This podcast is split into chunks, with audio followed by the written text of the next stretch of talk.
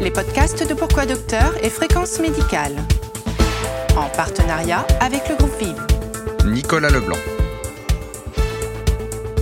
Bonjour, c'est Nicolas Leblanc. Ravi de vous retrouver pour le deuxième épisode de cette nouvelle série de podcasts intitulée N'oublions pas les autres maladies. En effet, la, pandémie de Covid-19 a bouleversé le fonctionnement des, systèmes de soins. Au cours de la, de la première vague, les traitements non urgents ont été reportés et les conséquences se font sentir durement. On dispose de peu d'études, mais les hôpitaux voient revenir des formes d'infarctus ou d'AVC très évoluées, comme on n'en voyait plus. Notre invité du jour est le professeur Pierre Amarenko, chef de service de neurologie de l'hôpital Bichat-Claude Bernard à Paris. La neurologie française a toujours été montrée en exemple. Pierre Amarenko ne déroge pas à cette règle, puisque c'est une des références mondiales de sa spécialité. Et il n'hésite pas à le prouver au quotidien. Son centre d'accueil et de traitement de l'attaque cérébrale à Bichat a été copié, certes en France, mais aussi dans le monde entier. Sa perception des effets de la pandémie sur l'accident vasculaire cérébral est donc importante dans le concept de notre émission. N'oublions pas les autres maladies. Pierre Amarenko, bonjour. Bonjour Nicolas. Je suppose que Covid et AVC euh, font mauvais ménage. Ah bah oui, puisque euh, il est clair maintenant qu'il y a un état prothrombotique euh, chez les patients qui ont le Covid et donc ils font un peu plus d'AVC que les autres. C'est en effet une notion importante que, que nous n'avions pas. Mais je voulais en fait parler des effets du tout Covid que tous les médecins dénoncent. Ah oui, là, là, vous soulevez, Nicolas, un autre problème qui est euh, celui de, la crainte euh, des patients euh, de venir à l'hôpital pour la crainte de, contracter le Covid à l'hôpital. Et ça, il est vrai que lors de la première vague, ça avait été un énorme problème. On avait tous euh, essayé de, de convaincre les gens que euh, il y avait euh, deux filières à l'hôpital, la filière Covid et la filière non Covid, et que les, non Covid, ne, on faisait en sorte que les non Covid ne croisent pas les patients Covid. Bon, il a fallu euh, beaucoup de persuasion. On a vu revenir un peu les gens, mais malheureusement, il y a beaucoup de gens qui ont euh, retardé leur admission à l'hôpital euh, ou retardé les consultations même. Et on a pu voir au cours du printemps et de l'été des patients qui n'avaient pas consulté et qui gardaient des séquelles de leur AVC, malheureusement.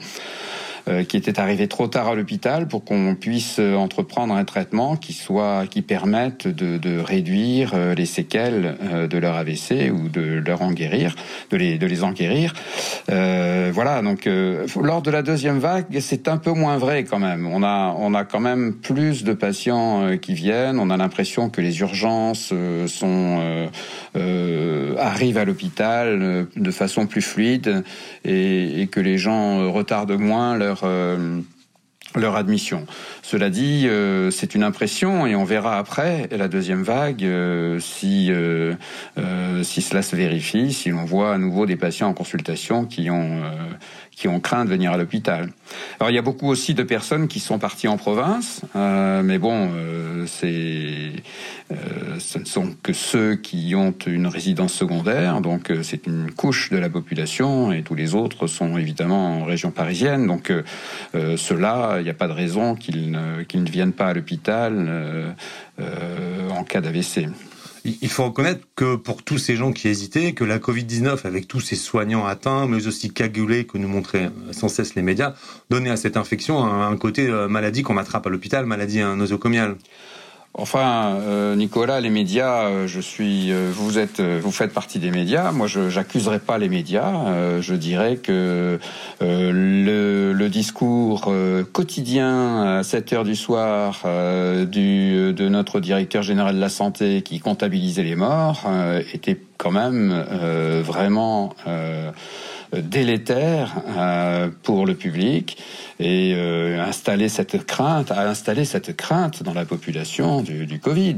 Il faut bien voir que les choses ont été très mal gérées à ce niveau-là, et le moindre, la moindre des choses d'un directeur général de la santé aurait été de mentionner que euh, toutes les autres urgences avaient autant d'importance que que l'AVC, ce qui n'a pas été fait ou, très très tardivement quand euh, quand euh, ce même professeur d'épidémiologie s'est aperçu que euh, les cliniciens s'agitaient dans les médias pour dire mais attention, euh, les non-Covid doivent aussi venir à l'hôpital, c'est aussi important de les soigner que les autres. Oui, c'est vrai que cette prise de conscience a été tardive.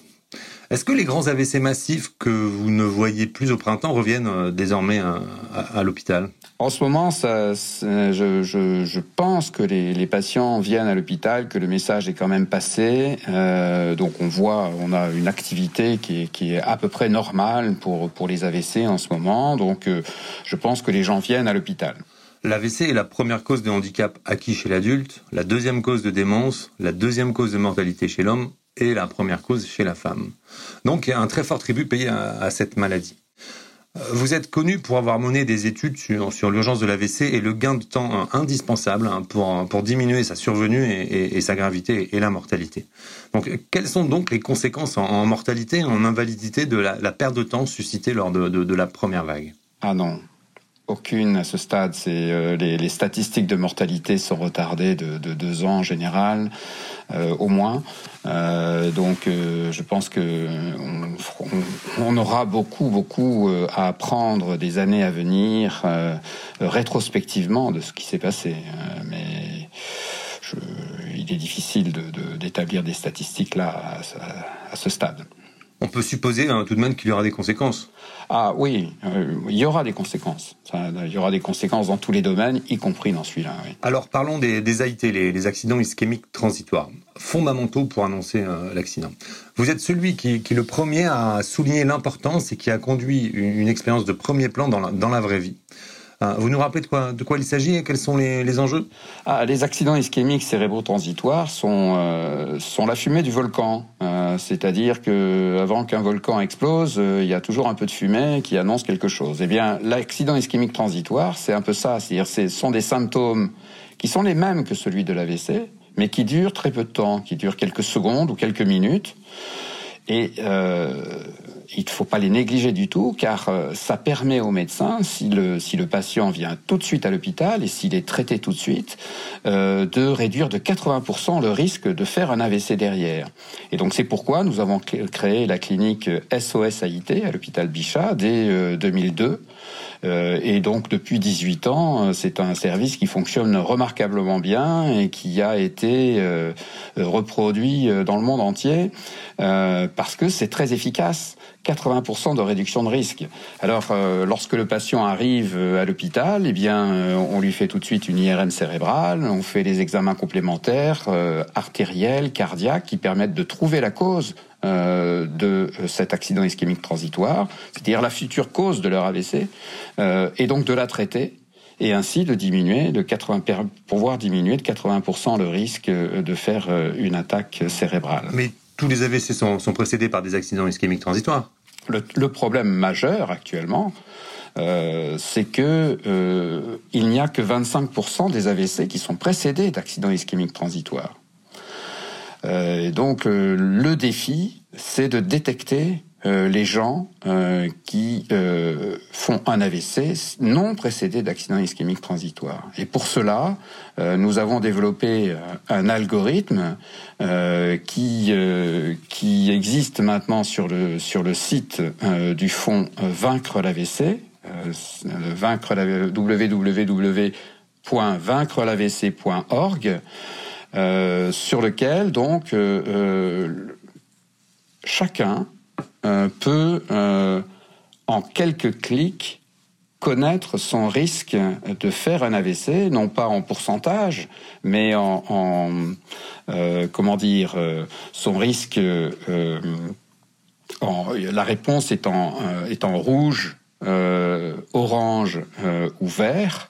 Euh, évidemment, rouge et orange, c'est les gens qui sont à risque de faire un AVC. Ils reçoivent euh, un compte rendu euh, personnalisé en fonction de leur réponse et avec des conseils euh, d'examen complémentaires, euh, voire de traitement euh, qui sont donc personnalisés.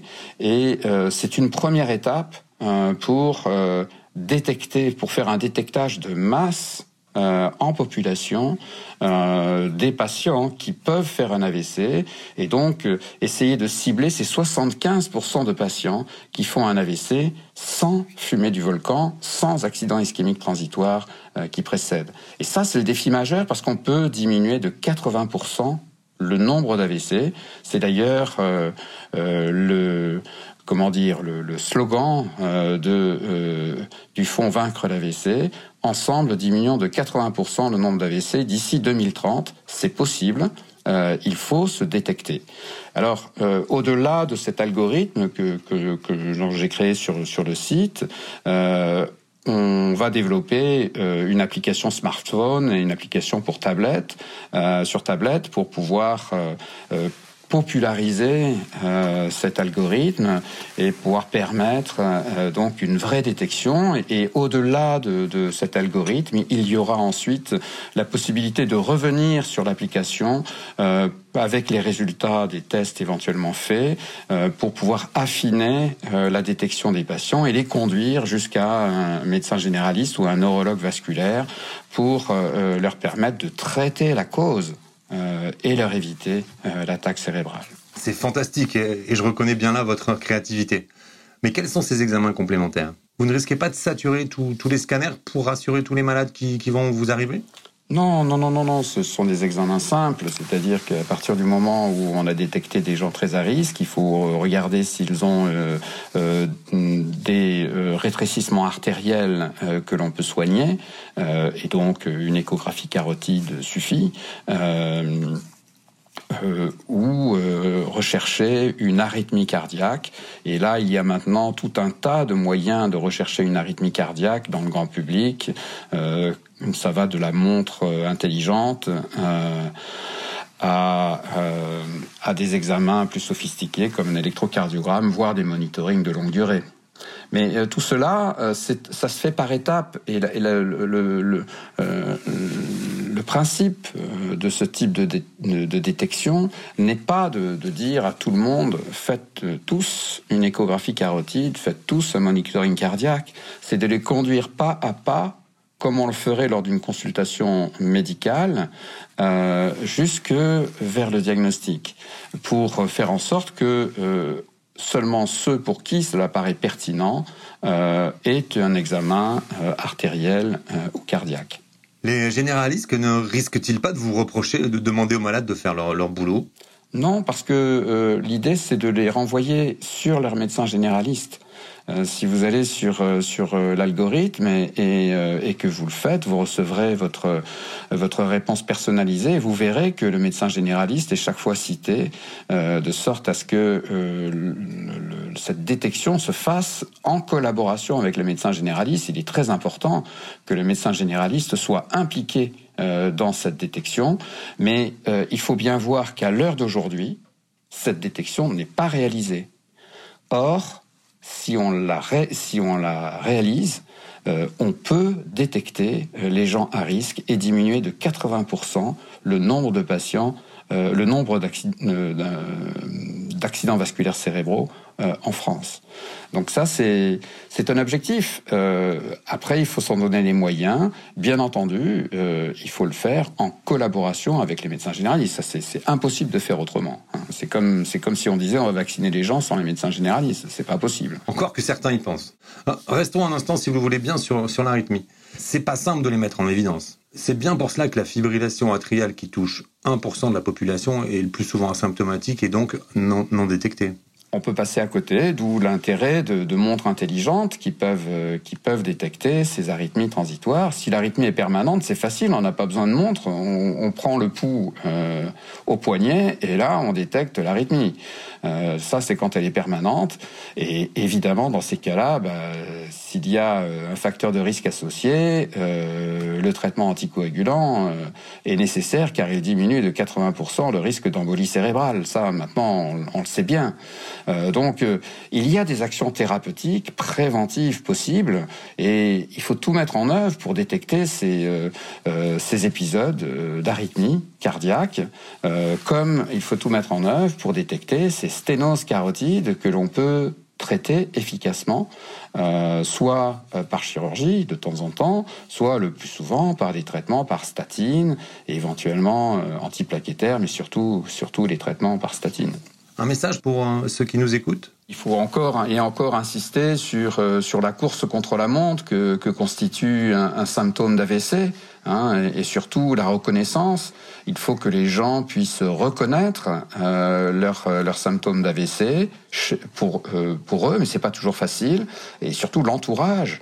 Euh, l'entourage, que ce soit familial ou professionnel. C'est pourquoi, avec euh, euh, le fonds Vaincre l'AVC, nous allons développer des, e-learning pour les sociétés, de sorte à, leur permettre de, former leurs collaborateurs à reconnaître les symptômes d'AVC chez, leurs collègues.